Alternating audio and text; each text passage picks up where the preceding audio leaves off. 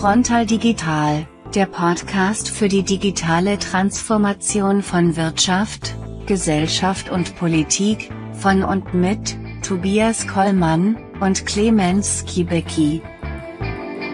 Hallo und herzlich willkommen zu Frontal Digital, dem Podcast für die digitale Transformation in Wirtschaft, Gesellschaft und Politik. Mein Name ist Tobias Kollmann und mit mir in unserem Podcaststudio ist der Browski oder der Clemens Gewitzki. Ja, wir haben die Location gewechselt äh, im Hinblick auf die erste Folge, wo wir ja noch in einem Podcast-Bus gesessen haben. Jetzt sind wir hier in einem Coworking Space und zwar bei Okanda da in Köln, äh, wo wir eben ein ein unglaublich schönes äh, Ambiente haben. Wir sitzen nämlich in einer Nachbildung eines kanadischen Personenzugs und äh, wir schauen hier sozusagen auf die kanadische Berglandschaft und äh, sind hier sozusagen heute einmal äh, indoor. Und äh, das führt auch dazu, weil hier gearbeitet wird, dass eben durchaus mal der eine oder andere hier durchs Bild laufen kann. Von daher sind wir hier äh, auf alles ge gewartet, was hier dann auch gleich passieren kann. Ja, wir freuen euch oder wir freuen uns, euch heute in dieser Folge begrüßen zu können, wo wir uns mal wieder Schlagzeilen aus unserer digitalen Woche mitgebracht haben. Und äh, diesmal geht es um die Kalenderwoche 50. Und äh, damit ist es die zweite offizielle Folge von Frontal Digital, unserem Podcast. Aber wir können natürlich nicht in diese Folge einsteigen, um nur noch mal einen kurzen Rückblick zu machen auf unsere erste Folge. Und äh, das war für uns natürlich sehr spannend. Wie kommt das an? Und äh, wir haben über 300 äh, Downloads bei Soundcloud gehabt. Äh, bei YouTube ist richtig die Post abgegangen. Dort hat man uns über 3500 Mal angeschaut. Die ersten 50 Follower bei unserem Twitter-Account sind da. Und äh, seit dieser Woche gibt es uns jetzt endlich auch in den Podcast-Channels bei Spotify, Apple Podcast, Amazon Music und Deezer. Aber nicht nur die einen Zahlen haben uns positiv überrascht, sondern auch das viele Feedback. Und das war ja auch bei dir in den Kanälen ja durchaus ähm, sehr, sehr positiv und reichhaltig, lieber Clemens. Ja, auf jeden Fall. Also erstmal für die es nicht als Video sehen, Tobias, du strahlst durch das Mikro. Das ist ja Wahnsinn. Das ist auch das Feedback, was ich bekommen habe. Clemens, hör auf zu nuscheln. Der Tobias spricht viel klarer als du. Also muss ich das jetzt mal machen. So, ja, das Feedback war ähm, äh, sehr, sehr spannend. Also ich fand es immer schön, dass sich äh, viele Leute haben gesagt, ey, macht mal weiter, probiert mal ein bisschen. Logischerweise gab es ein paar Themen, das sind die üblichen Verdächtigen, wo es immer kontroverse Meinungen gibt. Das war eben äh, Datenschutz. also, wie kannst du denn? Das ist völlig Vollkommen normal.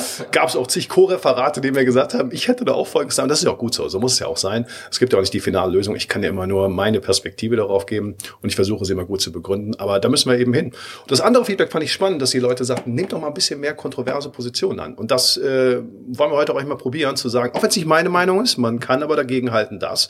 So kommt man dann wahrscheinlich zu einem guten Diskurs. Genau, das heißt, äh, wir wollen hier sozusagen einfach äh, ja die zweite Folge mit allen, was wir sozusagen gelernt haben aus dem ersten Durchgang hier dann heute auch bespielen. Und für mich war spannend, dass äh, neben diesen ganz vielen schönen Rückmeldungen, herzlichen Dank dafür an alle euch da draußen, ähm, dass eben auch ein paar Themen weitergespielt wurden. Ja, und wir hatten ja IKEA als erstes Thema und äh, es gab diese Woche die Meldung, dass IKEA jetzt tatsächlich den klassischen Printkatalog einstellt und damit sozusagen nochmal unsere Story an der Stelle eben auch ähm, verlängert hat. Ja, für diejenigen, die uns noch nicht kennen und bislang die erste Folge und den Prolog noch nicht gehört haben, kurz zur Erklärung, was wir hier machen.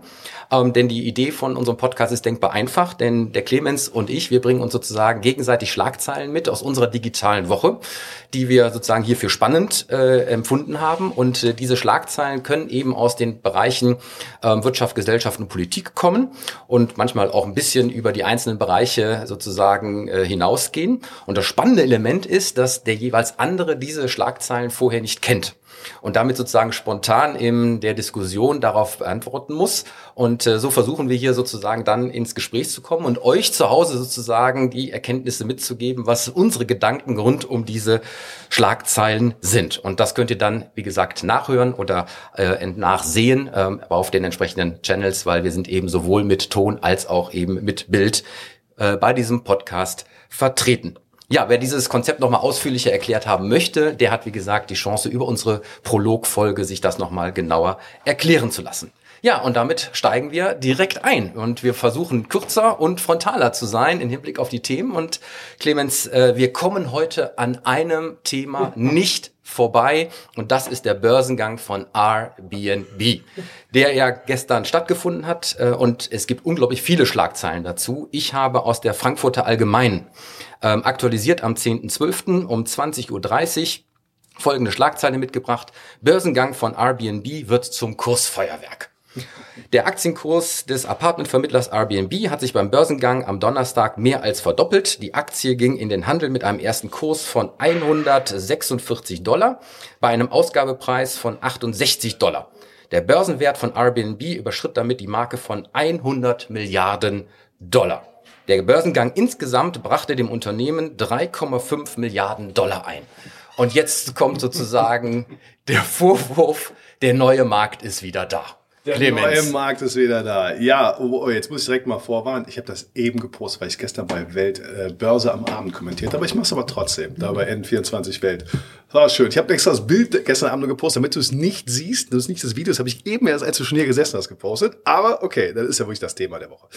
Ja, Vorwurf, äh, neuer Markt ist wieder da. Äh, nein, ist natürlich nicht der neue Markt äh, war, ich bin ja alter Wirtschaftshistoriker und ich muss den Leuten wieder sagen, der immer diese Vergleiche ist natürlich, äh, ja, die sind zwar menschlich nachvollziehbar, sind aber einfach sachlich falsch. Wir hatten sowas in der Geschichte schon ein paar Mal. Was 1999 oder von 1997 bis Mitte 2000, bis das Ganze geplatzt ist am neuen Markt, war, war, damals waren alle Geschäftsmodelle neu und nicht erprobt. Ja, und das ist ein völlig normaler Prozess. Da wetten alle und dann gibt's so nach drei, vier Jahren normalerweise einen Bereinigungsprozess. Als ich damals neue Marktaktien hatte, war total happy, sagte mein alter Prof zu mir, mein Wirtschaftshistoriker Prof zu mir, haben Sie schon alle Ihre Aktien verkauft? Ich so, hä, wieso? Ja, es ist ja, äh, die dreieinhalb Jahre sind jetzt rum. Äh, ja, ja und? Das ist doch eine neue Zeit. This time is different und so, ne? Nee, nee, nee. Denken Sie mal an 1871. Gründerkrise oder 1873, 74. Und da ist genau das gleiche passiert. 1871 Reichsgründung, neuer Markt, damals ein einheitlicher Börsenmarkt, viel Geld, äh, äh was anzulegen war aus Reparationstagen von Frankreich und auch sonst viel Investitionskapital, fand die damaligen Internetaktien, das war damals die zweite Welle oder dritte Welle der Industrialisierung, das war Elektromotoren, damals sind so Unternehmen wie Continental oder die Deutsche Bank in die Börse gegangen. Und dann hat das so dreieinhalb Jahre gedauert, dann gab es äh, einen Bereinigungsprozess und dann gab es eine riesige Gründerkrise. Sechs Jahre lang. Alle Börsen, von Wien angefangen über Berlin, äh, sind geplatzt. Und dann hat sechs Jahre gedauert, bis, das, bis wieder die ersten größeren Börsengänge waren. Und wenn man mal 2000 schaut, 2000 platzte es und 2006 war der erste Börsengang, das war Xing damals, äh, der aus dem Internet wieder an die Börse gegangen ist. Ist also ein völlig normaler Bereinigungszyklus. Die Unternehmen, die wir heute haben, sind völlig anders. Die haben schon erprobte Geschäftsmodelle. Das ist kein Wetten mehr bei Start Null. Deswegen war das schon, bei Facebook war es schon so, bei den ganzen anderen, also aus dem Bereinigungsprozess von äh, den, von den 2000er sind ja Amazon, eBay und so weiter und äh, lieben später kam Google. Und das ist ein völlig normaler Prozess. Jetzt so. sagen natürlich aber viele, ähm, ja, richtig, das damals war eine Spekulationsblase und keine Technologieblase. Das ist ein entscheidender Unterschied, äh, weil die Technologie bleibt, ja, und entwickelt sich weiter. Spekulation an der Stelle sehr kurzfristig mit vielen Enttäuschungen. Bei uns waren wir mal wieder besonders gründlich, äh, auch was die Enttäuschung angeht. Ja. Ähm, und dem, das hängt ja uns auch noch ein bisschen hinterher. Jetzt muss man ja fairerweise sagen, dass eben ähm, der Vorwurf, wenn gemacht wird, da wird, werden Geschäftsmodelle, die haben zwar Erfahrung und sind erprobt und die werden an die Börse gebracht, aber richtig Gewinn machen die ja nur auch nicht. In dem Zusammenhang steht in dem Artikel auch, ähm, dass Airbnb jetzt sozusagen ein bisschen künstlich vielleicht für den Börsengang im letzten Quartal zum ersten Mal schwarze Zahlen hat vorweisen können, ähm, nämlich mit 219 Millionen Dollar. In den neun Monaten davor gibt es jedenfalls einen Verlust, aber von 697 Millionen Dollar. Ähnlich wie bei Uber, auch total euphorisch äh, gestartet, ja. aber nie auf die entsprechenden Umsätze gekommen. Ähm, und kann man da die Kritiker nicht irgendwie doch verstehen? Ja, man kann die verstehen. Also was die Börse hier macht, sie blendet die Risiken aus und, und die wollen halt gerade. Alles, was Tech ist und was irgendwann danach kommt, die großen Tech-Unternehmen sind halt schon gelaufen, jetzt stürzt sich alles drauf. Die Bewertung ist meiner Meinung nach, ich habe es kommentiert gestern, ich kann es kaum nachvollziehen. Also so positiv ist das, weil es gibt auch Risiken. Und die haben auch selber geschrieben, also wer mal einen Börsenprospekt geschrieben der weiß, da muss er jedes Risiko reinschreiben. Die haben geschrieben, vielleicht werden wir niemals Gewinn machen. Darauf muss man sich einlassen. Also es ist halt hier eine Wette, vollkommen klar. Insofern gibt es da auch ein spekulatives Element. Aber aber man muss sich ja mal fragen, warum konnten die denn Gewinn machen? Ganz einfach, weil die ja den, äh, weil sie die Kosten runterfahren konnten. Die haben einfach Marketing vor allen Dingen eingespart und leider auch ein paar Leute entlassen, die sie jetzt wahrscheinlich schnell wieder einstellen können. Äh, warum geht das? Das ist ja kein Tourismuskonzern. Die wissen ja gar nicht, wie sie das einordnen sollen. Airbnb hat genau wie Uber im, im Transportbereich haben die ja das gemacht. Die haben durch die Vernetzung einfach dazu geführt, dass sich Anbieter und Nachfrager von Ressourcen einfacher finden. Also wo jedes Hotel, jede Hotelkette, jeder Tourismus, aber hat hatte harte Assets. Der hatte halt äh, Haus bauen, Hotel draus machen, Zimmer einrichten, Leute einstellen, Zimmer vermitteln und Zimmerwartung. So, und Airbnb ist einfach hingegangen und hat gesagt, Mensch, wir nehmen einfach die Punkte aus der Wertschöpfungskette raus, die am spannendsten sind, weil es geht. Die, den Rest verlagern wir ins Netzwerk, weil da sind ja schon gebaute Zimmer. Die werden, die finden nur der Typ, der eben in, in Hamburg, der das Zimmer da vermieten würde, der hat halt nie den gefunden, wenn er sie nicht, nicht privat kannten der dorthin wollte. Jetzt finden sie sich über Airbnb mit einem Klick. Und darauf haben sie spezialisiert. Also Leute so einfach wie möglich auf Angebots- und Nachfrageseite das finden. Dadurch konnten sie Zimmer bauen und so weiter auslassen. Und sogar die Zimmerwartung können sie weitgehend sich die Bewertungen überlassen. Das heißt, sie spezialisieren sich auf Vermittlung, Zusammenbringen. Das ist im Prinzip ein Ebay. Das ist ein Marktplatz. Und deswegen haben sie halt keine Leerkosten wie die ganzen Hotels oder Touristen. Wir haben keine Flugzeuge, keine Hotels. Und deswegen konnten sie das runterfahren. Und dabei hat sich eine spannende Sache gezeigt. Ähm, die Buchungen sind im lokalen Bereich raufgegangen und vor allen Dingen sind die Buchungen nicht zurückgegangen über Corona-Effekt hinaus. Das heißt, sie konnten, ja, ja, ja, aber sie konnten eins zeigen und das ist wichtig. Das ist so ähnlich wie bei Amazon. Sie müssen nicht mehr den Umweg über Google gehen. Das heißt, sie sind richtig die Knallermarke. Das heißt, die, so wie die Suche, Produktsuche immer mehr direkt bei Amazon anfängt und gar nicht mehr durch den Mittler Google gehen muss, hat Airbnb es geschafft, von den vielen, die das in dem Thema äh, sich da tummeln, zu schaffen, dass die Leute direkt dort suchen. Und das konnten, deswegen konnten sie Marketingausgaben runterfahren und sind jetzt dann wieder da und darauf, das hat man natürlich auch gesehen und setzt darauf. Also wenn die Reiserei wieder losgeht und wenn dezentrales Arbeiten, also der Städtetrip wird verbunden mit mal eben, dann bleiben wir doch drei Tage in Barcelona, ja, weil die Geschäftsreisen werden ein bisschen runtergehen, das ist klar. Aber wenn das eben sich neu etabliert, wo werden die Leute dann buchen? Ja, wenn sie bei Airbnb anfangen, dann bleiben sie wahrscheinlich auch da. Ich finde es ja äh, in dem Zusammenhang immer spannend und das ist ein Beispiel, was ich immer in meinen Vorträgen bringe, wenn ich als Speaker in Deutschland unterwegs bin. Ähm, die Hotelkette Hilton hat 93 Jahre gebraucht, um 600.000 Zimmer weltweit aufzubauen. Das hat Airbnb in nur sieben Jahren geschafft und ist heute mit zwei Millionen Unterkünften in 34.000 Städten aktiv. Und wenn ich das sozusagen erzähle, dann weiß ich immer, was bei den Zuhörern losgeht. Dann sagen die immer, äh, sie müssen es auch nicht bauen. Dann sage ich, nee, müssen Sie nicht, genau. weil das eben nicht das Bedürfnis des Nachfragers ist. Das Bedürfnis des Nachfragers ist, eine schöne Unterkunft in einer tollen Stadt zu haben. Und das kann man eben sowohl über ein Hotelzimmer als auch über eine private Unterkunft äh, entsprechend äh, anbieten. Und die haben nichts anderes gemacht, als die Nullen und Einsen zu nehmen, ja, über diesen Marktplatz als ja mit äh, als Plattformökonomie äh, überlegenes Geschäftsmodell äh, zu aggregieren, ja, kritische Masseeffekte, Expansionseffekte und so weiter und so weiter und eine elektronische Wertschöpfung zu erzeugen, die halt eben spannend ist für den Nachfrager, weil vom Nachfrager aus gedacht wurde, nämlich Unterkunft in einer Stadt zu haben. Und das ist eben etwas, wo man sagt, eigentlich ein Paradebeispiel für Disruption über Digitalisierung in einem klassischen Bereich Hotel und Reisebranche. Jetzt muss man an der Stelle sagen, jetzt kommen viele und sagen, aber deren Geschäftsmodell ist eigentlich kritisch, weil das ist Zweckentfremdung ähm, von Wohnraum, äh, denn ähm, es ist deutlich lukrativer, auch für Vermieter, die Räumlichkeiten über Airbnb abzusetzen, als eben über Dauermietverhältnisse. Und damit äh, kommt sozusagen Entleerung der Innenstädte und so weiter, nochmal Verknappung des Wohnraums und so weiter und so weiter. Auch ein klassischer Vorwurf. Absolut. Und ich glaube, ich würde bei den Vorwürfen vielleicht nochmal einen Punkt zurück. Du hast gesagt, aus der Nachfragersicht denken. Ja, aber auch aus Anbietersicht. Und zwar die, die diese Wohnung haben. Es ist bei Airbnb sehr leicht, mal eben Bilder einzustellen. Das ist auch von Usability einfach. Das, was Plattformen immer machen. Maximale Einfachheit und, und, und. Das können sie einfach besser. So, ähm, aber zu den Vorwürfen, die sind auch alle, das sind auch viele Dinge, die wir wirklich berücksichtigen müssen. Ich würde aber zwei Dinge mal unterscheiden. Einmal die, die davon im Wettbewerb betroffen sind, sprich die Hotels, die bringen jetzt immer einen Beschwerdevorwurf und den kann ich auch vollkommen nachvollziehen. Mensch, bei Airbnb, und das ist auch eines der Risiken, die die Börse gerade nicht sieht, da sind wir in einem ziemlichen Graubereich. Wir als Hotel müssen äh, wir haben Abgaben, da kommt der Brandschutz, wir müssen zig Auflagen erfüllen, Kurtaxe, wir müssen Putzfrauen bezahlen, Entschuldigung, Putztruppen, ich will jetzt nicht diskriminierend sein, also alles Mögliche bezahlen, wo die bei Airbnb mal eben fuschen können. Ja, da gibt man vielleicht der Putzkolonne, da sagt man, man macht das selber, aber bezahlt die schwarz, dann das. Da kommen halt so zig Vor, äh, Vorwürfe und da ist bestimmt auch was dran. Natürlich kann man, ist da sehr viel unreguliert, aber das liegt nun mal in der Natur von Disruption von gesellschaftlicher Veränderung. Also es ist ja ähnlich wie bei Uber, wo die Taxifahrer sagen, na ja, wir haben nicht die Auflagen. Bei Taxifahrer sage ich immer, ja, wer braucht denn heute noch die Ortskenntnisprüfung? Ey, lass das wegfallen. Ja, die anderen, die wichtigen Versicherungen und so weiter, die müssten wir erfüllen. Und bei Airbnb ist es so ähnlich, dass aber, das ist der Einwurf, den kann ich verstehen, aber da müsste man eher überlegen, dass man die Regularien runterfährt, wenn sie am tatsächlich nicht so nötig sind. Der zweite Vorwurf, diese Veränderungen in den Städten, Also das heißt äh, Zweckentfremdung. Da muss ich natürlich dazu mal sagen, als Wirtschaftshistoriker sage ich, naja, also der Zweck ist genau so definiert wie in einem Gesetz und das Gesetz ist immer oder die Vorstellung der Vorperiode definiert werden. In 20 Jahren wird der Zweck völlig anders definiert sein. Vor 100 Jahren sahen Innenstädte anders aus und in 100 Jahren werden es auch. Habe ich letzte, ja, zum, letzte Woche zum Einzelhandel gesagt. Und so ist natürlich mit Wohnen auch. Wie kann das denn sein, dass man, wie gesagt, in, hier in Köln, Schildergasse oder was, dass da oben, da wohnt keiner. Warum in Top-Lagen? Warum nutzt man das nicht? Das sollte man eben auch neu definieren. Und ich glaube, dass man, ich verstehe jede, jeden, der da keinen Wettbewerb haben will, aber direkt zu sagen, so wie es heute ist, muss es bleiben und es ist super. Das war noch nie ein erfolgreiches Modell. Man muss euch Leute mit einbeziehen. Nehmen wir mal in Köln, Zülpicher Straße, Studentenpartygegend da will ich wahrscheinlich auch nicht wohnen. Also warum dort nicht zum Beispiel? Vielleicht wird es in zehn Jahren reine Partygegend oder es geht man hoch und wohnt im Airbnb, wie man in Hotels wohnt oder irgendwas. Das heißt, die Veränderung muss man annehmen. Trotzdem kann ich verstehen, wenn halt das großflächig passiert, wenn man also wirklich ganze Viertel auflöst, dann sollte man den Prozess wahrscheinlich schon ein bisschen regulieren. Aber eben, man darf nicht vergessen, es wird ja keiner gezwungen, das zu nutzen. Da ist ja ein, eine Notwendigkeit dahinter. Und man kann nicht sagen, so wie wir es gelernt haben, war es besser per se. Also das ist ein Fehler der Geschichte.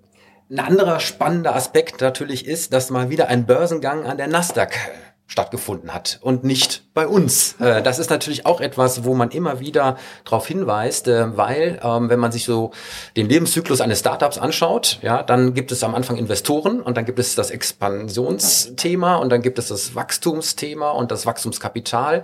Und da braucht man ja auch entsprechende Kanäle, die das sozusagen äh, alles bedienen. Und nur über einen Börsengang kann eben bestmöglich beides bedient werden, nämlich Exit-Möglichkeit für die bisherigen Investoren, die das Ganze mit anfinanziert haben und groß gemacht haben einerseits und eben die Aufnahme von Wachstumskapital andererseits, um das Geschäftsmodell eben nochmals weiter auszudehnen. Und wir haben kein Börsensegment in Deutschland für das Thema digitale Startups. Das wird auch immer wieder kritisch gesehen. Es gab auch immer wieder Versuche, so eins aufzubauen. Der Tech-DAX ist im Hinblick auf die Regularien ähm, zu ambitioniert, um gerade Startups in der Wachstumsphase den Zugang zu ermöglichen. Und damit hätten wir einen Wettbewerbsnachteil. Und äh, äh, das ist eben etwas, was auch immer wieder ähm, diskutiert wird.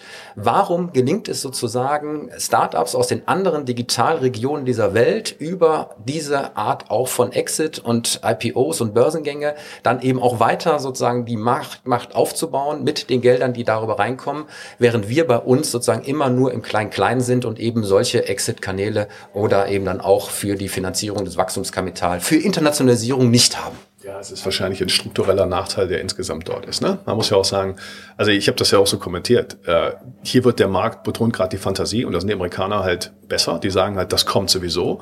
Und in Deutschland, das muss ja nur Diskussion führen. Diskussion über Uber, Airbnb. Also wenn ich in Deutschland Diskussion führe, ist die völlig anders, als wenn ich sie in Italien, der Schweiz oder erst recht in den USA führe. Da kommt sofort das Ja, aber. Und genauso ist auch mit der Investorenlandschaft. Das heißt, wo würdest du denn an die Börse gehen? In einem Markt, wo die Leute halt sagen, super, da ist was, was auf jeden Fall irgendwie die Welt verändern verändern wird oder nö, es ist immer nicht gut. Und da haben wir leider echt so ein, das, wir haben irgendwie ein, so ein Kultur-Mindset-Problem, was sich auch dann manifestiert, dass die Auflagen wahrscheinlich hier so groß werden, dass wahrscheinlich wenig interessant wird. Und das ist, ist wirklich ein struktureller Nachteil. Wir müssen ja die Rahmenbedingungen hier so gestalten, dass hier was entstehen kann. Aber wir hatten ja letzte Woche schon mal, auch wenn wir über Datenschutz und sonstiges reden, da ist natürlich hier eher bewahrend, konservierend, anstatt das Neue. Die Amerikaner blenden das, das Risiko hier ziemlich aus. Und nochmal, die Risiken bei dem Börsengang sind ja da. Die werden Absolut. ausgeblendet.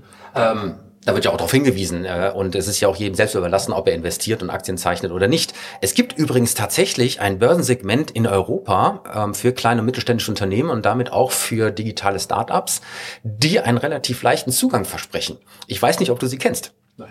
Es ist tatsächlich die Nasdaq North. Kaum bekannt, ja. Das ist äh, ein spezielles Börsensegment, ähm, was über die skandinavischen Börsenplätze, unter anderem Kopenhagen, Stockholm und Helsinki, und die Skandinavier sind ja auch immer sehr gut ja. in übergeordneten Kooperationen, angeboten wird.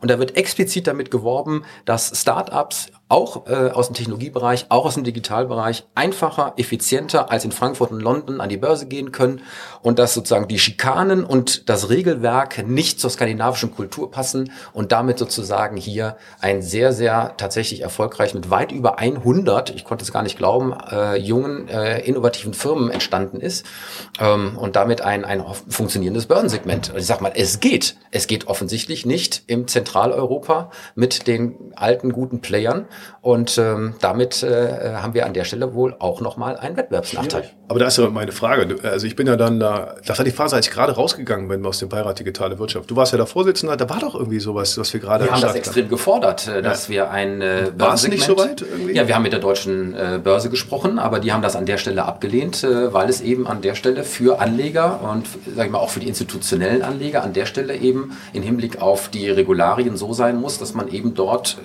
Qualität haben muss, damit das an der Stelle eben auch äh, zu einem Erfolg wird und eben nicht zu einer Wiederholung des neuen Marktes, wo man einfach schnell, schnell ein paar Startups an die Börse bringt, die aber dann doch nicht die Substanz haben, vielleicht doch nochmal kaputt gehen und damit wieder ein gesamtnegatives Image äh, auf so einen Börsenplatz äh, letztendlich äh, ausbreiten. Und dann hat man versucht, es über andere äh, Geschichten zu regeln, so vorbörslich, aber ein richtig durchschlagender Erfolg ist das nicht. Und viele sagen, die Venture Capital Szene in Europa und auch in Deutschland wird nur dann einen richtigen Vorsprung und Auftrieb bekommen, wenn wir auch ein funktionierendes Börsensegment als Exit-Kanal für diese Investoren letztendlich haben. Also einen Vorsprung bekommen, da bin ich ja, also ich wäre schon froh, wenn wir es aufholen würden, um dann nach vorne zu hüpfen, aber dein Optimismus in allen Ehren, ich will ja auch mal dran arbeiten, ja, also das bitte auch nie alle falsch, irgendwie nicht falsch verstehen. Wenn ich hier so viel kritisiere, dann liegt das ja daran, dass ich was tun will. Ich will ja, dass dieses Land, dieser Kontinent erfolgreich wird und nicht in seinen Strukturen. Interessanterweise gab es äh, noch einen weiteren Börsengang, äh, der ich nur kurz eingehen möchte, äh, der weitgehend unbeobachtet geblieben ist, aber nicht weniger erfolgreich, nämlich C3.ai hat ebenfalls einen furiosen Börsengang hingelegt und das ist ein Startup aus dem Bereich künstliche Intelligenz. Und äh, die haben sich auch äh, äh diese Woche an die Börse begeben, natürlich auch an die Nasdaq und äh, haben ein Kursplus am Ende gehabt von 120 Prozent, ähm, haben entsprechend äh, 650 Millionen Dollar eingenommen und ähm, sind noch gar nicht so weit entwickelt. Aber ich sag mal, mit diesem Betrag über einen solchen Börsengang haben sie jetzt die Möglichkeit, auch nochmal richtig zu wachsen und dann natürlich auch gegenüber KI-Startups Europa, die so etwas an der Stelle nicht als Chance haben, äh, anzutreten. Was ich an der Stelle zusammen äh, spannend fand, war, dass ausgerechnet dieses amerikanische Unternehmen es kategorisch ablehnt, Geschäft in China zu betreiben. Wegen dem Thema Daten und äh, äh KI als äh, sozusagen anders interpretiert, ja, ja. deutlich politischer.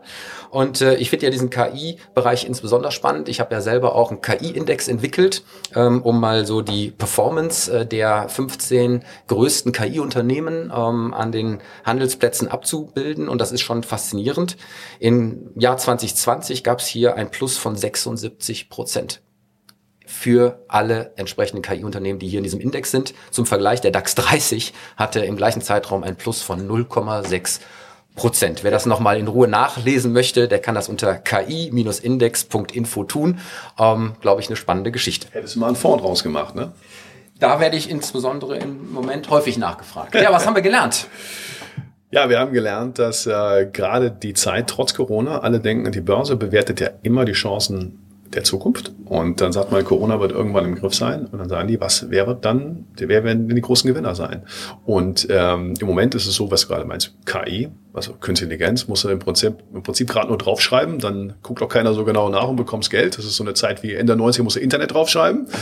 Äh, aber das hat natürlich einen Grund, weil diese Vereinfachung, die Optimierung der Prozesse, die durch äh, gute lernende Algorithmen äh, da ist, da setzt jetzt jeder drauf. Da würde ich auch sagen, da sind wir noch in einer weitaus früheren Phase, da sind die Geschäftsmodelle natürlich noch überhaupt nicht absehbar, aber das ohne künstliche Intelligenz, was alles dahinter steckt, ähm, ja, die Definition ist nicht genauso eindeutig wie menschliche Intelligenz, nämlich gar nicht.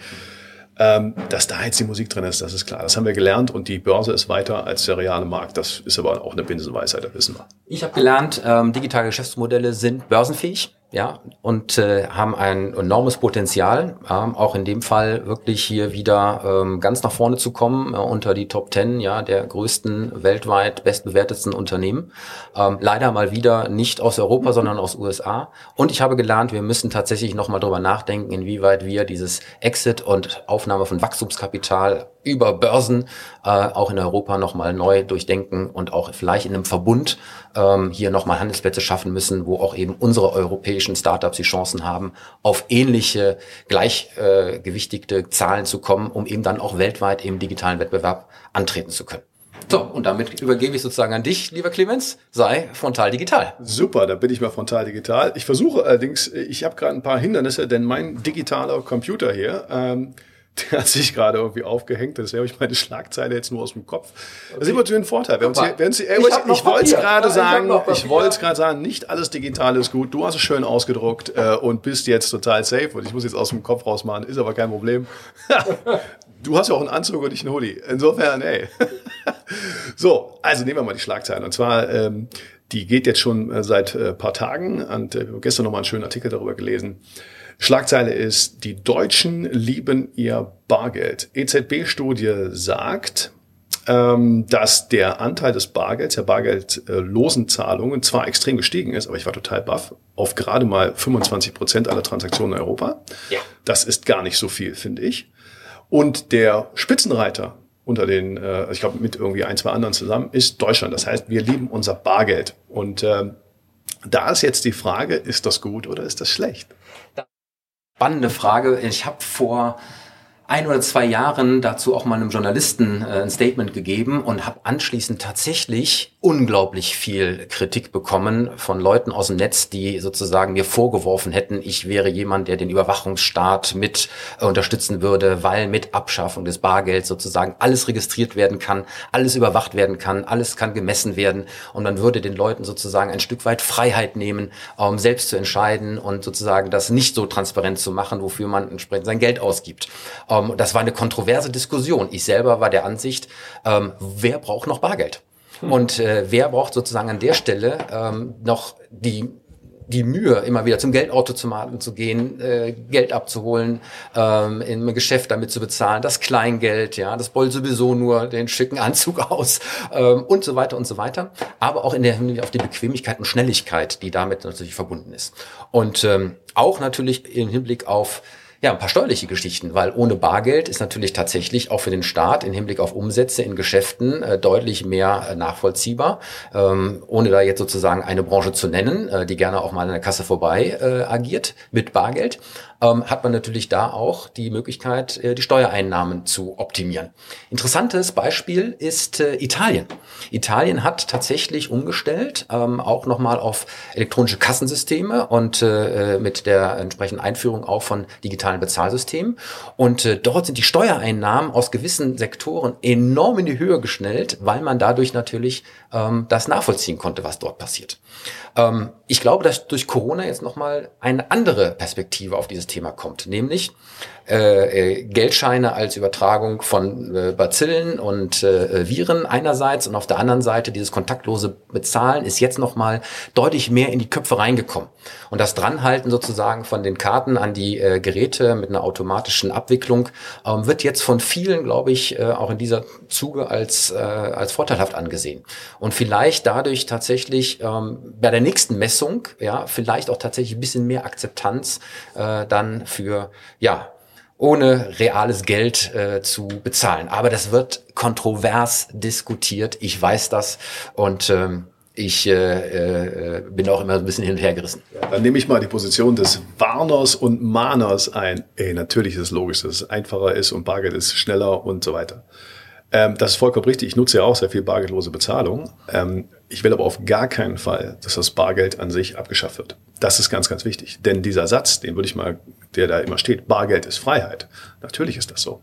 Und zwar vor dem Hintergrund, äh, dass eben sonst alles nachvollziehbar ist. Und natürlich wird immer herausgestellt, ja, die bösen Buben, diese, na, die Steuerhinterzieher die Kriminellen, ja, also wird direkt so ein, da passiert sofort so ein Branding, Framing, das sind ja die illegal. Das ist totaler Quatsch. Ich habe mein Geld völlig normal erarbeitet und sage, aber vielleicht möchte ich das, möchte ich selber darüber bestimmen in einem Maße. Und ich sagte, ja, und kannst du doch. Dann fragt man die Leute, die in äh, Griechenland oder die in Zypern das erlebt haben, was da passiert ist, als, als die Finanzkrise war. Da waren auf einmal, gab es halt nur noch 20 Euro pro Tag raus und der Rest war erstmal eingefroren. Mhm. Und dann gab es in Zypern war das, es gibt auch einige andere Feld der Geschichte, gibt es halt eine Sondersteuer über Nacht. Da wurde eine Grenze gezogen, was weiß ich, 100.000 Euro Sondersteuer. Ein Grund findet man immer, ob das Corona ist, ob das Klima ist, ob das irgendwas.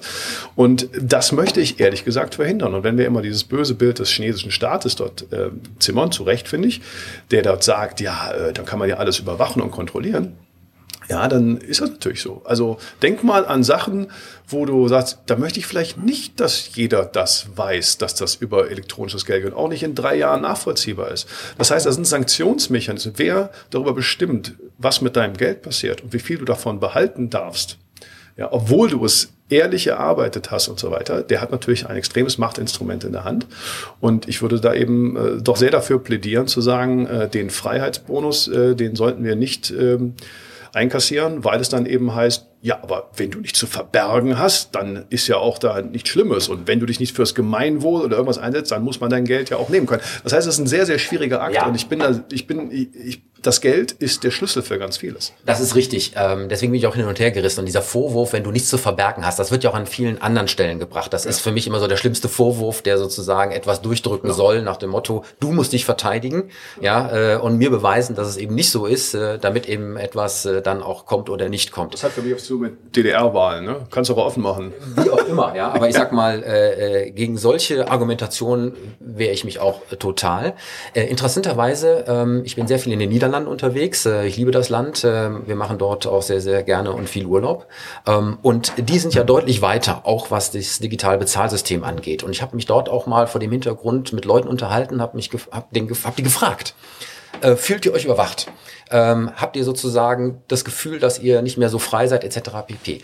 Äh, die haben das interessanterweise gar nicht so gesehen. Mhm. Ähm, die haben natürlich auch das Bargeld nicht abgeschafft, ähm, aber dort ist der Anteil von elektronischen Bezahlen deutlich höher als äh, bei uns und dort war eben auch dieses kontaktlose Bezahlen über die entsprechenden äh, Karten deutlich schneller ähm, äh, implementiert als bei uns. Bei uns kam das ja erst mal so, ähm, ja, ich sage immer so auf Nachfrage, aber ähm, ich glaube, dass es hier wie bei vielen anderen Diskussionen kein Entweder-Oder gibt, sondern ein Und. Ich glaube, dass sozusagen wir auf der einen Seite profitieren werden, wenn wir ähm, digitale Bezahlsysteme haben und wenn das einfach ist und wenn damit sozusagen die, die das in Anspruch nehmen wollen, daraus auch einen entsprechenden Vorteil ziehen. Und auf der anderen Seite wir aber das Bargeld immer noch haben, ja, für die, die das gerne in Anspruch nehmen wollen. Und dann wird letztendlich jeder für sich selbst entscheiden können, ja, was er macht. Äh, das muss ja nicht immer von oben aufdiktiert werden nach dem Motto, jetzt nur das eine oder jetzt nur das andere. Absolut richtig. Ich befürchte nur, wenn das eine kommt, wird das andere relativ schnell folgen, wenn man natürlich den Mechanismus dahinter mal ganz zu Ende denkt. Aber ich würde vielleicht noch zwei Statements zu dem, äh, zu dem wirklich schwierigen Thema. In Schweden, die sind ja noch weiter als die Holländer, die haben einen ganz, ganz hohen äh, Anteil an elektronischen Bezahlen. Und da hat die Zentralbank, die sind ja nicht im Euro, gesagt, ey, das ist nicht gut so. Die Leute verlernen hier ganze Prozesse und wir sind dann total abhängig. Das sollte man nicht verlernen. Das finde ich also interessant, die Gegenbewegung. Und ähm, ja, die, die, äh, die zweite Entwicklung dahinter ist, wenn wir uns anschauen, ähm, was, da, was da so insgesamt auf dem Spiel steht. Ähm, also die Repression, finanziellen Repressionsmöglichkeiten habe ich schon äh, genannt, aber da ist ja noch mehr. Wir sehen gerade die Entwicklung aus Bitcoin. Wir sehen auch den, die Entwicklung, ja, wir machen einen digitalen Euro. Ja. Was bedeutet das in der Konsequenz? Der digitale Euro kommt ja von der EZB. Das heißt, der, was da vorgesehen ist, dass jeder Bürger jetzt äh, dann bei der Zentralbank ein Konto haben kann. Das heißt, diese ganze Zwischenstufe, die viele Nachteile hat des Bankensystems, brauchen wir eigentlich nicht mehr. So, und dann ist die, dann wird einfach eine Institution, nämlich in dem Fall die Zentralbank, sehr, sehr, sehr, sehr mächtig und hat dann eben die Kontrolle. Und heute ist es für mich also ich bin ja ordnungspolitisch geprägter Ökonom. Für mich ist das ganz, ganz schwierig, dass eine, äh, eine EZB-Präsidentin heute einfach verkünden kann, ja, wir machen jetzt alles, was ich, die, wir werden für Klimapolitik werden wir Geld drucken, für Corona werden wir Geld drucken. Die, die, also alles, was über das gewählte Mandat hinaus ist, passiert dort. Es passiert keine Widerrede und das muss ich immer sagen, so historisch, ich bin da auch für eine Balance, die Vorteile von allem nehmen. Das Problem ist nur, dass das dann eben auch passieren muss. Und im Moment sehe ich da wenig Einschränkungen. Wobei, Clemens, da muss man mal sagen, der digitale Euro ist jetzt nicht einfach so eine Idee, die hier letztendlich äh, von der EZB und von irgendwelchen Leuten einfach mal so aus gutem Stück heraus entwickelt wurde, sondern es ist ja eine Antwort, eine Antwort auf die sich entwickelnden digitalen Währungen im Netz, die eben an der Stelle zu Parallelwährungen werden können. Du hast Bitcoin angesprochen, ja. ähm, aber natürlich auch das Vorhaben von Facebook mit Libra heißt jetzt, glaube ich, anders. Ähm, so. Ja, um, ich weiß gar nicht, wie es ausgesprochen wird. Ja. Ich denke mal Carpe Diem, aber ähm, ich glaube, dass das eben auch eine Antwort darauf ist, dass bevor sich sozusagen solche virtuellen Währungssysteme die dann eben aus der staatlichen Kontrolle heraus funktionieren, sich etablieren, muss eben für den digitalen Raum eine Alternative angeboten werden, die an der Stelle eben nach den äh, rechtsstaatlichen äh, und ordnungspolitischen äh, Rahmenbedingungen funktioniert. Und deswegen glaube ich, dass diese Überlegungen auch im Hinblick auf Steuer, Steuerwesen ähm, und Nachvollziehbarkeit eben auch etwas ist, was eine Antwort ist auf diese Gegebenheiten. Und ich glaube nicht, dass ähm, diese Institutionen gezwungen worden sind äh, oder freiwillig äh, über den äh, äh, äh, digitalen Euro nachzudenken, ja, sondern das ist letztendlich die Überlegung heraus, da wird was passieren, ja, und die Frage ist, ähm, wer hat das Thema in der Zukunft noch in der Hand? Das ist richtig, aber als Historiker muss ich wieder sagen, also das, was wir heute haben, ein sehr, sehr starkes zentrales System, ein staatlich gelenktes, die Zinsen sind ja keine Marktzinsen, das ist ja, das ist ja staatlich gelenkt, äh, das ist jetzt auch noch nicht so alt. Es gab, wir hatten auch immer ein dezentrales System mit allen Vor- und Nachteilen. Das heißt, du, wenn du zurück an die Ursache gehst, warum gibt es denn die Ausweichbewegungen? Weil vielleicht diese staatlich allein dominierte Geldpolitik, äh, ja, diese Macht, da sehe ich auch den größten, den größten Grund, warum, du hast recht, also der digitale Euro kommt genau, um Gegengewicht zu liefern. Aber man sollte sich mal fragen, warum gibt es denn diese Ausweichbewegungen? Also man könnte ja auch argumentieren, du sagst das richtig mit Steuern, keine Steuer hinterziehen, aber wer bestimmt denn dann die Grenze? Also wenn der Finanzminister oder die Kanzlerin oder Kanzler oder irgendjemand auf die Idee kommt, naja, wir verteilen jetzt hier mal an alle Leute Geld, einen Grund finden wir immer. Leuten was Gutes zu tun, finden wir immer den Grund. Und wenn ich dann da stehe und sage, Mensch, du verfügst aber gerade über meine von mir erwirtschafteten und versteuerten Gelder und das in einer ineffizienten Weise vielleicht auch, äh, da, also so möchte ich eigentlich nicht, dass du mit meinem Geld umgehst. Ich will es gar nicht die Berliner Flughafen irgendwie anführen, aber wir haben ja unzählige solcher Beispiele, um dann zu sagen, na super, dann haben wir die komplett in der Kontrolle, wir finden schon einen Grund, dann müssen wir einfach die Steuern erhöhen. Da würde ich gerne ein Check and Balance haben. Das heißt, ich bin kein Freund von, dass eben eine Institution ganz, ganz, ganz mächtig wird, äh, die dann einfach relativ willkürlich außerhalb der Kontrolle entscheiden kann. Das ist ordnungspolitisch eher schwierig. Also ich finde es spannend, jedenfalls die weitere Entwicklung zu sehen, ähm, wie sozusagen digitale Disruption auch im gesamten Finanz- ja, und damit eben auch Steuerbereich äh, über Währungen in Zukunft funktionieren werden, weil wir haben ja auch beispielsweise Technologien wie Blockchain, ja, die immer weiter äh, kommen werden und wo ja eben auch sozusagen Kryptowährungen an der Stelle Grundbestandteil einer solchen Technologie sind. Da wird aus meiner Sicht noch eine ganze Menge passieren und äh, ich bin neugierig, wie dieses Wechselspiel dann nochmal sein wird zwischen einer Finanzebene und Finanzwelt, auf basierend auf nicht nur elektronische Zahlungssysteme, sondern eben auch digitales Geld einerseits und eben nach wie vor das Thema reale Wirtschaft, reales Geld, reale Fiskalpolitik und so weiter und so weiter. Denn für mich die größte Frage, und das ist sozusagen der Übergang zu der Frage, was haben wir gelernt? Wie wird eigentlich eine digitale Fiskalpolitik in einem weltweiten Datenraum aussehen? Und wird das überhaupt von einer Institution oder eben am Ende tatsächlich von einer ähm, privaten Organisation wie Facebook oder andere letztendlich gestaltet sein, weil die solche digitalen Währungen einführen werden? Oder ist sie überhaupt noch gestaltbar von den Institutionen? Also ich glaube, unser Finanzminister hat ja genannt, die Umbenennung von Libra, also der Facebook-Werbung, das ist immer noch der gleiche Wolf im Schafspelz. Das ist ja schon auch so ein Framing. So, ja, aber letztendlich muss man sich fragen, naja, wenn die so schlecht sind, oh, wieso können die dann damit vielleicht erfolgreich sein? Halt den Wettbewerb doch aus. Ja, das wäre vielleicht auch eine Überlegung, aber die geht man nicht. Verstehe ich auch.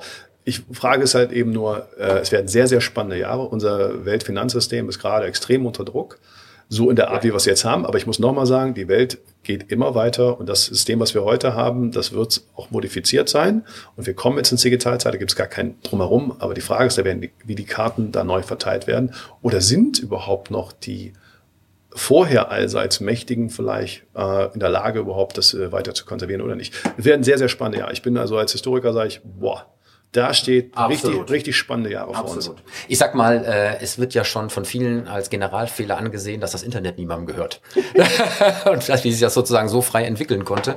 Ähm, wahrscheinlich ist das im Blick auf digitale Währungen auch so. Ja, nach dem Motto, äh, pass mal auf, ähm, dies darf nicht nochmal passieren, äh, weil das an der Stelle sozusagen eine, eine vollkommen neue Systematik, ja, unterhalb ähm, einer staatlichen Gewalt und Hoheit auch über die Finanzen an der Stelle mit sich bringen würde. Ähm, sehr, sehr spannend spannend. Aber gehört das Internet gerade noch niemand? Wir haben ja eine geopolitische Mehrfachteilung. Es ist nicht nur zwischen USA und oder China, dem abgeschotteten Raum, es sind ja auch andere Bereiche von Türkei, Iran, Russland, da gibt's ja auch überall. Und, du, viele sagen, das Internet gehört der NSA. Ne? Kann man auch so sehen. Also von aber daher. Übrigens, aber da habt ihr ja gesehen wahrscheinlich, dass die, ähm, also China bringt jetzt gerade die digitalen Yuan, da ist glaube ich die Währung dort. Ne? Und dann haben sie natürlich Geld, Social Credit System und alles dort, das ist ein Machterhaltungssystem, da sollte sich jeder überlegen. Also da wäre man also wenn das ein sogenannter in der Ökonomie sagen wir, der wohlmeinende Diktator ist, dann ist das ja alles super. Das Problem ist nochmal, wenn das dann vielleicht nicht mehr mal so ist. Ja, das ist die große Frage nach der digitalen Hand, die hinter den Systemen steht und ob dies gut oder schlecht mit einem meint. Ähm, äh, ein unglaublich dann auch in die Philosophie sicherlich abgleitendes Thema. Aber ähm, äh, China ist ein guter Übergangspunkt zu meiner nächsten Schlagzeile für dich. Das habe ich gelesen in der Pressebox ähm, und äh, es ist eine Pressemitteilung vom Europäischen Patentamt. Ansprechpartner und damit Autor ist der äh, Luis Jiménez. Und äh, die Schlagzeile lautet Neue Patentdaten zur digitalen Transformation. Trotz europaweit größtem Anteil an Patenten in digitalen Innovationen verliert Deutschland an Boden. Und äh, es wird hier ausgeführt, dass es insbesondere um die Patentanmeldung in den Technologien der vierten industriellen Revolution geht. Dazu gehört Internet der Dinge, Big Data, äh, 5G und künstliche Intelligenz. Und äh, zwischen 2010 und 2018 ist jährlich diese Patentanmeldung in dem Bereich um 20 Prozent gestiegen und damit fünfmal schneller als äh, äh, in allen anderen Technologiefeldern. Und trotzdem hat Europa ähm, den Anschluss im Hinblick auf das Anmeldewachstum gegenüber anderen Innovationsregionen verloren. Das wird auch konkret äh, festgemacht an den entsprechenden Zahlen, denn ähm, wir haben hier an der Stelle USA mit 18,5 Prozent Anteil, Südkorea mit 25,2, China mit 39,3 und der europäische Durchschnitt ist 15,5 und damit äh, Deutschland sogar mit 14,9 Prozent unterhalb des europäischen Durchschnitts.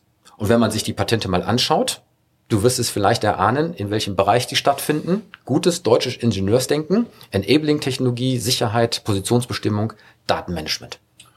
Ja, gut, das ist ja auch kein schlechtes Feld. Wir sollten noch ein paar andere haben. Ja, in der Tat, das ist diese Patentanmeldung, das ist für mich, äh, das ist natürlich ein, sagen wir mal, erschreckender Frühindikator. Ähm, wir verwenden ja, glaube ich, beide in Vorträgen immer dieses ne, 10 Meter vor dem Eisberg ging der Titanic, super. Äh, das haben wir in Deutschland ja konserviert, aber uns geht's heute gut. Ja, uns geht's heute gut aufgrund der Vergangenheit. Und jetzt wird gerade die Basis für die Zukunft gelegt.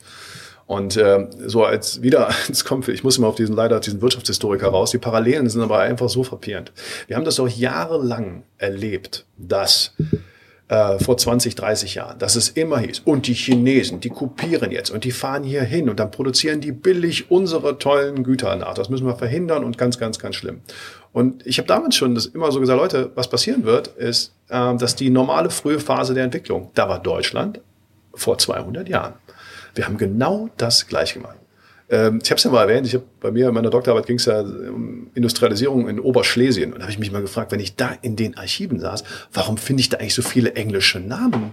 In Oberschlesien, das war damals am Ende der Welt, wie der Goethe sagte. Ja. Am Ende des Reiches, am Ende der Welt. Ja, und dann, wieso finde ich dort so viele Personalakten von Engländern? Ganz einfach, die haben sich die englischen Ingenieure geholt die, weil da, damit, das war der Klau quasi. Sie haben sich das Know-how, statt in England zu spionieren, das hat Friedrich der Große auch systematisch gemacht, aber haben sie einfach die Leute hergeholt und haben dann dort versucht, das Ganze nachzuhauen. Mit den billigen Löhnen im Agrarland Deutschland, wo noch keine Industrie da war. Das hat dann dazu, es gab nämlich kein richtiges Patentrecht, das ging damals sehr leicht. Das hat dann dazu geführt, dass in dieses Anfang des 19. Jahrhunderts war Deutschland ein billiges Agrarland. Wir haben dann zum Glück durch die preußischen Reformen, ich will jetzt gar nicht darauf eingehen, Rahmenbedingungen, ja, Gewerbefreiheit eingeführt, Zumpfwesen abgeschafft und so weiter. Eben ein ordentliches Bildungswesen. Also ein, eine Generation weiter, ungefähr 30 Jahre, hatten wir dann top ausgebildete Ingenieure, die dann top Patentanmeldungen gemacht haben. Was hat Deutschland dann gemacht, nachdem wir stark waren? Wir haben das, wir haben das Weltpatentrecht maßgeblich durchgedrückt in den, glaube ich, 1860er, 70er Jahren. Und genau das passiert uns jetzt mit China. Die haben die erste Phase genutzt, um ganz viel zu lernen, dann selber aufzubauen und dann mit Top-Technologien rauszukommen. Und äh, ich hoffe, dass uns nicht das passiert. Äh, wenn wir jetzt dagegen das uns anschauen, dann irgendwie sagen, ja, das kann ja nicht wahr sein Wenn wir nur auf den letzten äh, Hilfeknopf kommen und versuchen jetzt zu sagen, das ist aber ganz, ganz gefährlich, dieses chinesische, das wollen wir nicht. Denn das ist ja, kennt wahrscheinlich die Geschichten jeder England, als sie dann gemerkt haben, dass sie als der Vorreiter der Industrialisierung gegen Deutschland äh, da im Hintertreffen waren, haben sie ja dann diese Brandmark-Siegel Made in Germany gefunden, um dem englischen Verbraucher zu signalisieren, guck mal, das ist mindere Qualität. Das Dumme ist nur, der Markt und die Verbraucher hatten gelernt, dass die deutschen Produkte mittlerweile nicht mehr das billige Nachzeug, nachgebaute Zeug waren, sondern Top-Qualität waren. Und wenn wir jetzt hinkommen, kauft doch nicht dieses chinesische, dann sind wir in genau der Phase der untergehende Stern, den England damals äh, war, sie nicht untergegangen, aber sie haben ihre Führungsrolle verloren. Und das haben wir jetzt mittlerweile auch schon. Das sollte uns wirklich zu denken geben. Jetzt gibt es natürlich noch ein anderes äh, Thema. Äh, viele sagen, im Digitalbereich äh, geht das Spiel überhaupt nicht über Patente. Weil das ist natürlich an der Stelle für Produktinnovationen, aber im Digitalisierungsbereich ist halt eben sehr, sehr viel Prozessinnovation. Nämlich das Zusammenführen, das Sammeln, Verarbeiten, Übertragen von Nullen und Einsen, ja, der klassische Informationsdreisprung in dem Bereich und damit eben Dinge, die man eigentlich gar nicht schützen kann. Und hier wird sozusagen auch der Fokus wieder mal aus der Ingenieursdenke Deutschland heraus auf entsprechende Patente in einem Bereich gelegt, wo aber vielleicht gar nicht verdient wird. Das schöne Beispiel ist, der beste 3D-Drucker, den wir hier entwickeln, ja, und äh, die Kollegen von der RWTH in Aachen glauben, dass sie das äh, entwickelt haben, wird uns gar nichts nutzen, auch wenn wir da ein Patent drauf haben, wenn wir nicht auch die zugehörige Plattform bauen, ja, zum berechtigten Ausdrucken der Nullen und Einsen auf diesem Endgerät. Und wenn diese Plattform wieder von jemand anders gemacht wird und da sozusagen top of the funnel die Nachfrage entsprechend reinkommt, dann wird der auch entsprechend ähm, äh, entscheiden können, wohin diese Nullen und Einsen auf welche Endgeräte wandern. Und deswegen ist eigentlich dieser, dieser Ansatz von, von Patenten gerade für das Thema Digitalisierung doch eigentlich vollkommen falsch. Ich glaube, in vielen Teilbereichen oder neuen Bereichen, wo wir halt neue Mechanismen haben, wird das so sein. Aber es gibt natürlich auch andere Bereiche, wo das weiterhin gilt.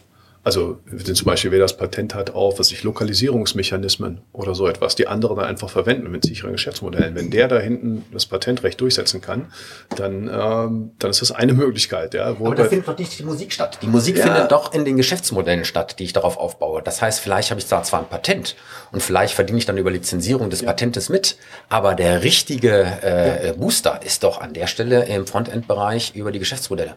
Ja, das ist richtig. Der Frontend-Bereich ist ja das allgemein Entscheidende. Das ist ja, was in Deutschland so wenig verstanden wird, wenn ich immer dieses höre. Ja, aber jetzt kommt unser Maschinenzeitalter, ja. Die Plattformen, die US-Plattformen haben halt die Endkonsumenten und wer vorne am Drücker sitzt, kann dann maßgeblich bestimmen, was hinten noch ankommt. Und das gilt natürlich hier ja, das ist halt eine Endkundenorientierung, eine Marktmachtverschiebung. Es gibt auch keine Wertschöpfungsketten mehr. Das hat ja in Deutschland irgendwie die wenigsten begriffen. Ja, das, du bist noch ein Zulieferer, aber das ist keine separate Kette mehr. Und äh, wenn Google entscheidet darüber, ob bei hinten was ankommt oder Facebook oder Amazon, dann hast du ein Problem. Ja, und das haben gerade im deutschen Maschinenbau war ich da lange unterwegs, irgendwie so in den Köpfen, jetzt ist es hoffentlich angekommen, im letzten Jahr war immer so, äh, wieso? Aber wir sind doch sowieso nur B2B. Du kannst nicht bis zur nächsten Stufe denken mehr. Das ist vorbei in einer Netzwerkökonomie. Und deswegen kann es so sein, ja, dass, der, dass eben auch dieses Patentwesen völlig neu gegliedert wird. Ja, aber vor allen Dingen beim Patenten durchsetzen ist ja eins entscheidend. Wer hat die Marktmacht? Und auch die finanziellen Mittel. Also auch wenn du Recht meinetwegen hast, musst du es ja auch durchsetzen können. Ich und sag mal, Marktmacht ist gleich Marktzugang. Ja, genau. Ja, und ich sag mal, äh, im B2B-Bereich haben wir das ja noch, weil wir über die vielen Jahren dort die entsprechenden Strukturen haben.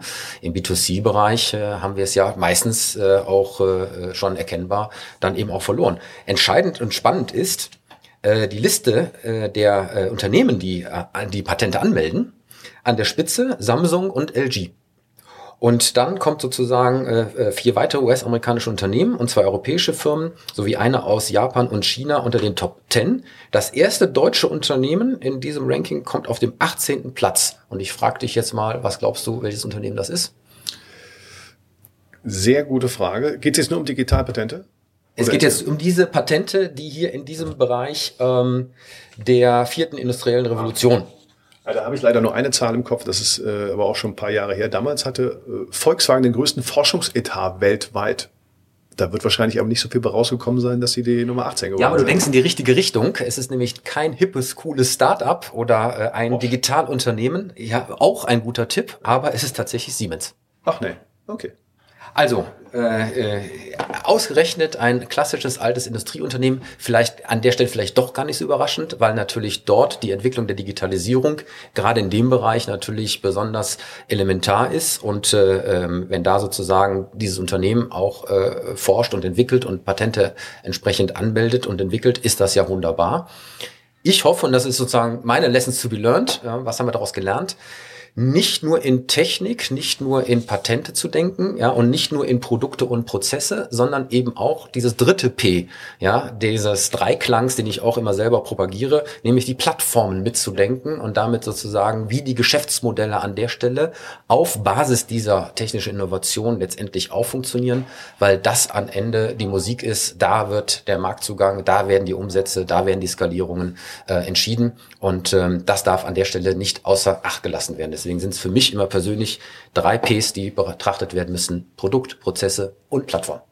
Genau, bei Plattform ist ja genau diese Marktmachtverschiebung und wer die, wer die Marktmacht von Milliarden von Menschen auf sich bündelt, der ist extrem marktmächtig. Und das ist wahrscheinlich auch die tektonische Verschiebung, ähm, die den tatsächlichen Übergang vom Industriezeitalter zum Netzwerkökonomiezeitalter halt äh, manifestiert, der eine wesentlichen Treiber.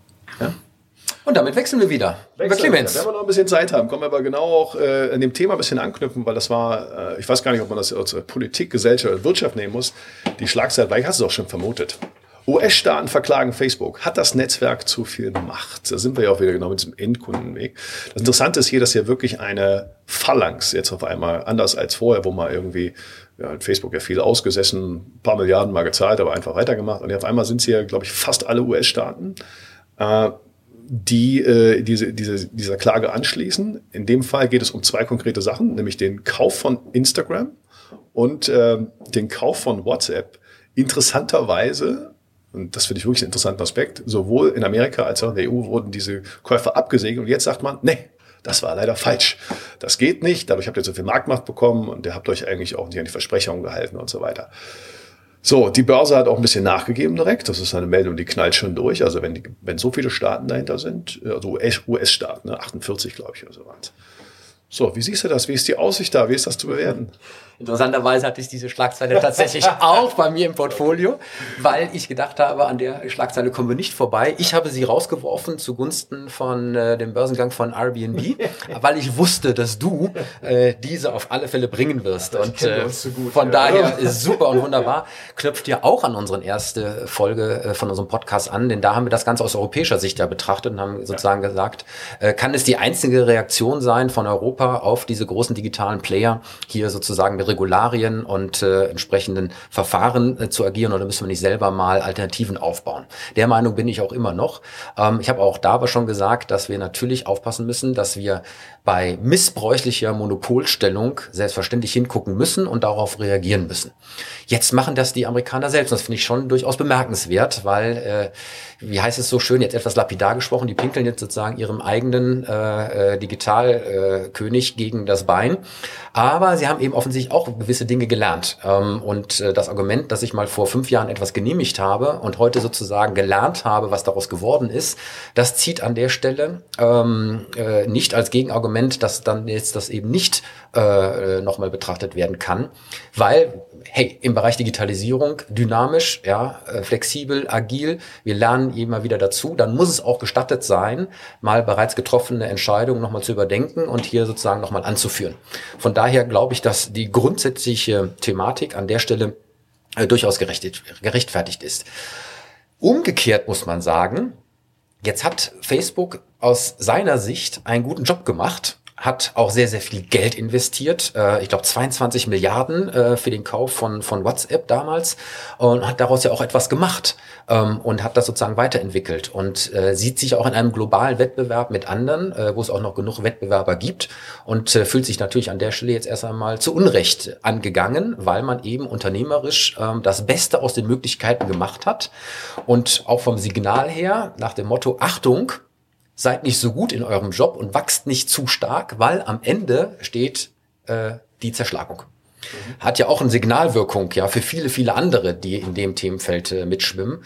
Und deswegen ähm, sehr, sehr spannend, äh, wie das weitergehen wird. Ähm, und äh, ich glaube, dass äh, Facebook, egal wie es da rauskommen wird, ähm, äh, nochmal eine neue Verantwortung übernehmen muss, ja, für das, was auf den Plattformen passiert. Ähm, insbesondere, weil es ja auch gerade den amerikanischen Staat sehr ärgert, inwieweit da sozusagen auch teilweise Manipulationen im Hinblick auf gesellschaftliche und politische Ereignisse genommen kommen wird. Und äh, das ist sozusagen nochmal ein, ein, ein Zeitaspekt, ja, neben einer wirtschaftlichen Macht, die da entstanden ist. Und man muss fairerweise sagen, ähm, vielleicht hat Facebook auch nicht wirklich ehrlich gespielt. Sie haben ja am Anfang gesagt, bei der Übernahme der Plattform, die lassen sich nicht technisch integrieren, die bleiben sozusagen in getrennten Datensilos und auf einmal ging es doch. Und damit ist sozusagen ja auch nochmal diese konzentrierte Datenmacht in dem Austausch der verschiedenen Plattformen zustande gekommen. Und ähm, auch das muss man sicherlich an der Stelle nochmal äh, betrachten. Ja, absolut richtig. Aber ich würde auch, ich würde dann vielleicht zwei Sachen ergänzen. Also einmal, einerseits muss man sagen, wirklich, Facebook hat damals äh, Instagram gekauft, da hatten sie, glaube ich, 30 oder 40 Millionen Nutzer, äh, 13 Mitarbeiter, um eine Milliarde Dollar bezahlt. Damals hat jeder gesagt, Mensch, das ist viel zu viel. Ich weiß, ich kann mich noch erinnern. Und bei WhatsApp haben sie erst recht gesagt, boah, ist das viel, 20 Milliarden. Das war dann, glaube ich, zwei Jahre später.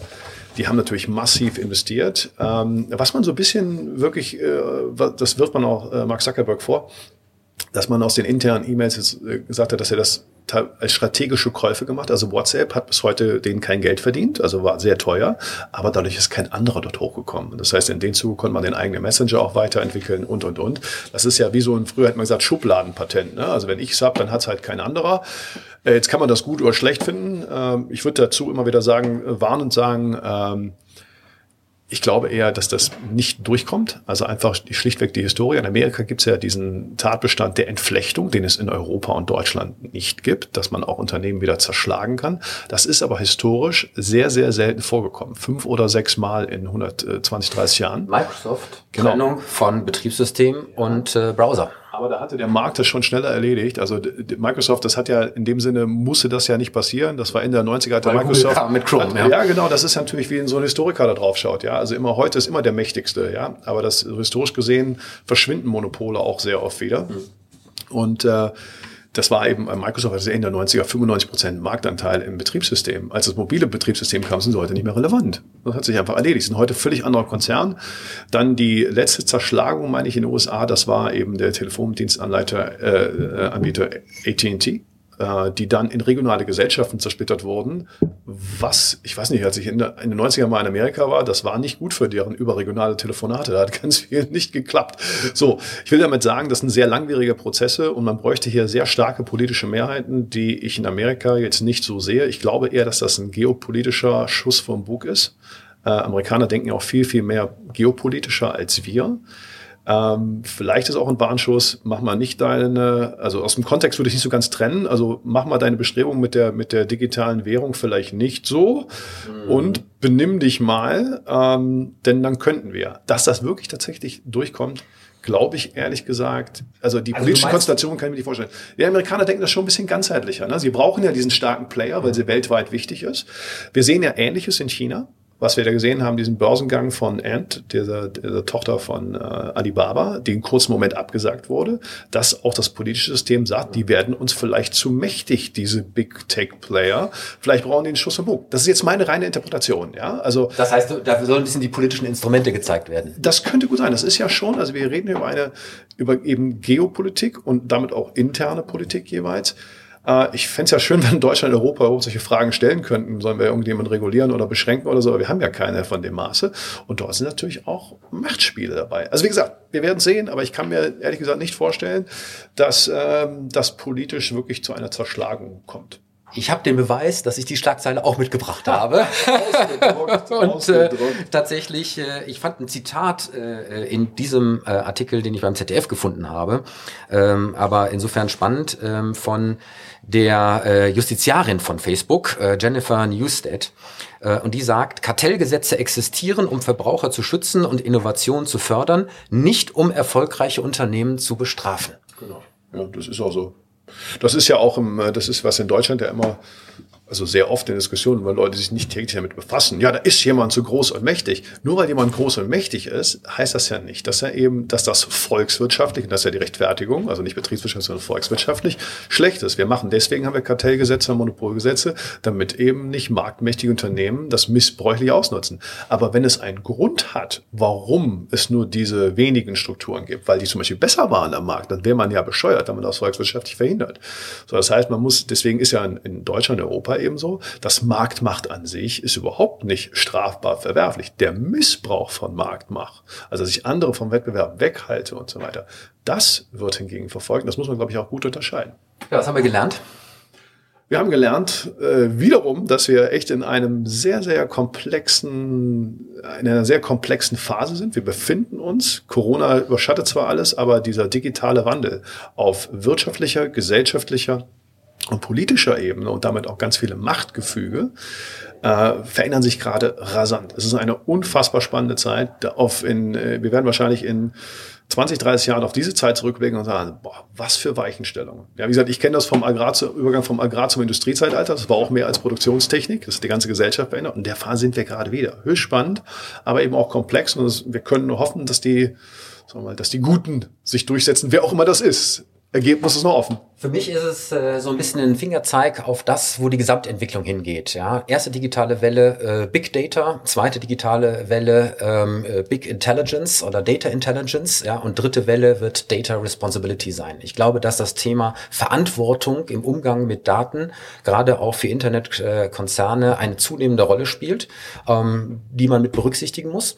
Und äh, vor dem Hintergrund äh, tatsächlich jetzt auch so ein Warnschuss für alle vor den Bug ähm, ihr könnt nicht äh, alles machen und vollkommen frei handeln, sondern ihr müsst euch da ein Stück weit auch dieser Verantwortung stellen. Und das ist für mich eben jetzt die große Herausforderung auch für Facebook, eben tatsächlich ähm, dieses Zeitalter bei sich selbst für diese Data Responsibility an der Stelle auch einzuläuten. Ich muss dazu sagen, ja, vollkommen richtig, aber es gibt natürlich nicht nur den bösen Markt und die bösen Unternehmen. Nein. Ja, also wenn man per se unterstellt, naja, Papi Staat kann das auf jeden Fall besser, dann würde ich da immer auch so die die die Ohren offen halten. Wie gesagt, jeder redet. Ich finde es immer interessant, wenn ich in Deutsch darüber rede. Da kommt immer, guck mal, diese bösen Googles, Facebooks und dann sage ich, ja, das hat aber eben auch gewisse Vorteile oder hat auch ein bisschen Marktentwicklung und dann kommt immer, ja, aber was da in China passiert, das wollen sie doch nicht wirklich. Und ich so, nee, auf gar keinen Fall. Da sehen Sie, das ist ein riesen Unterschied. Ja ob ich dort einen Staat habe, der diese Instrumente hat, oder Privatunternehmen. Und jetzt kann man darüber streiten, wie privat die sind und Hintertüren für die NSA und, und, und. Aber letztendlich weiß ich, es gibt eine kleine Rückversicherung. Die wollen mit mir Geld verdienen.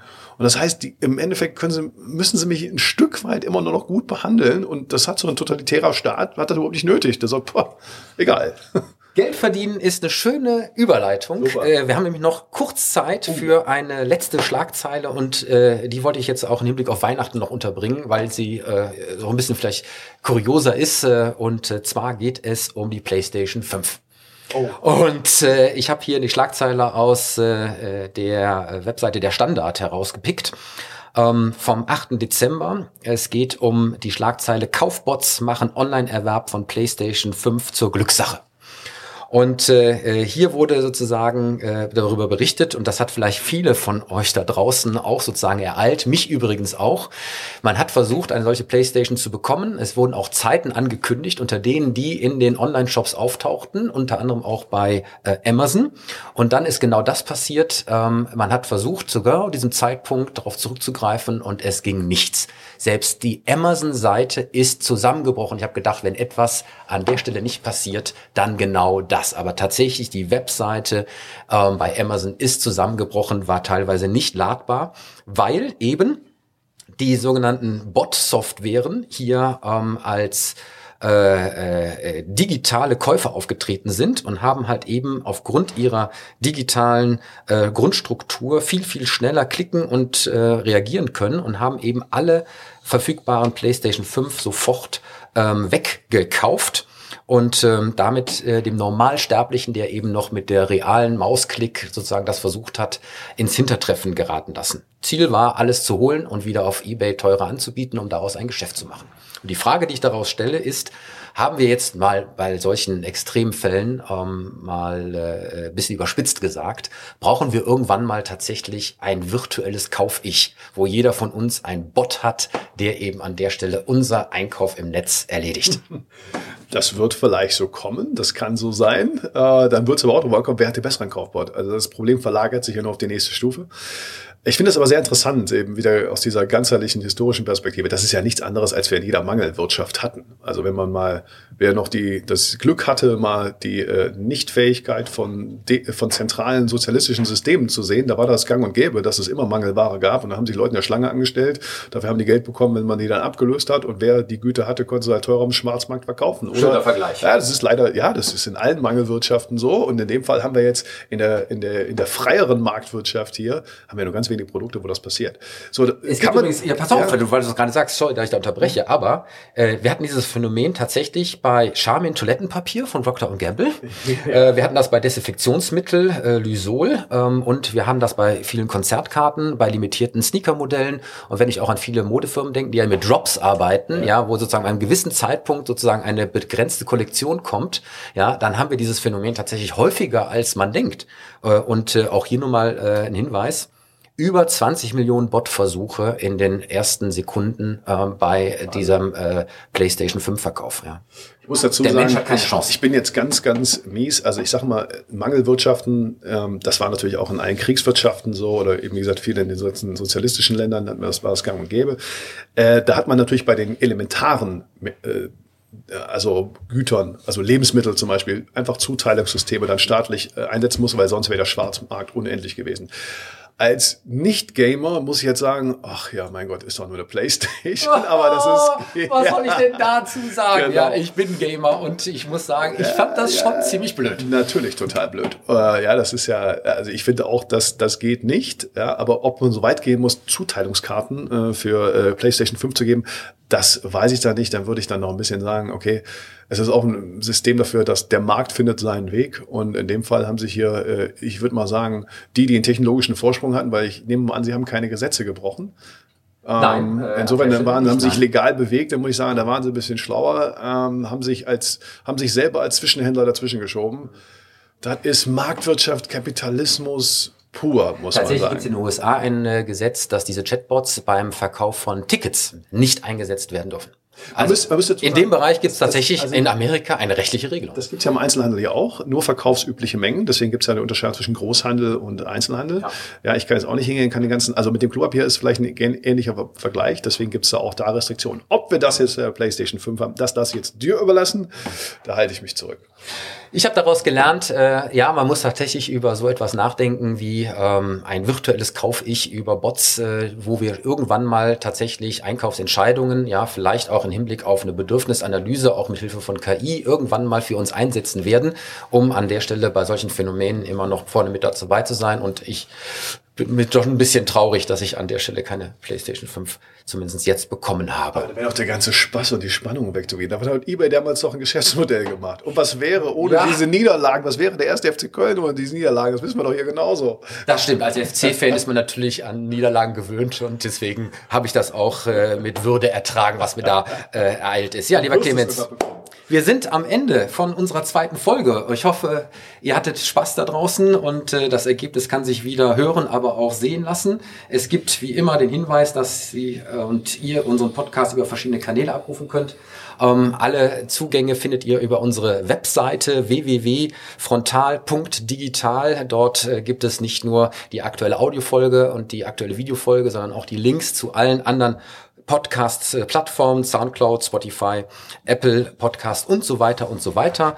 Und äh, wir würden uns freuen, wenn ihr uns dort entsprechend äh, ein Followship, wie es so schön heißt, hinterlassen würdet oder uns bei YouTube ähm, abonnieren würdet. Ähm, auch nochmal der Hinweis auf unseren Twitter-Account, ähm, den ihr findet, frontal underscore digital, ähm, wo wir die ganzen Schlagzeilen, die wir heute besprochen haben, für euch aus nochmal verlinken werden, damit ihr da die Chance habt, das alles in Ruhe nochmal nachlesen zu können. Wie immer am Ende der Dank an die Unterstützer von unserem Podcast. Das ist einmal mehr Gebhard Media, Deutschlands führender innovativer Podcast-Producer bei dem wir heute nicht im Podcast Bus gesessen haben, sondern eben hier im mobilen Studio im Okandada Coworking Space. Das habe ich, glaube ich, besser ausgesprochen ja. als am Anfang.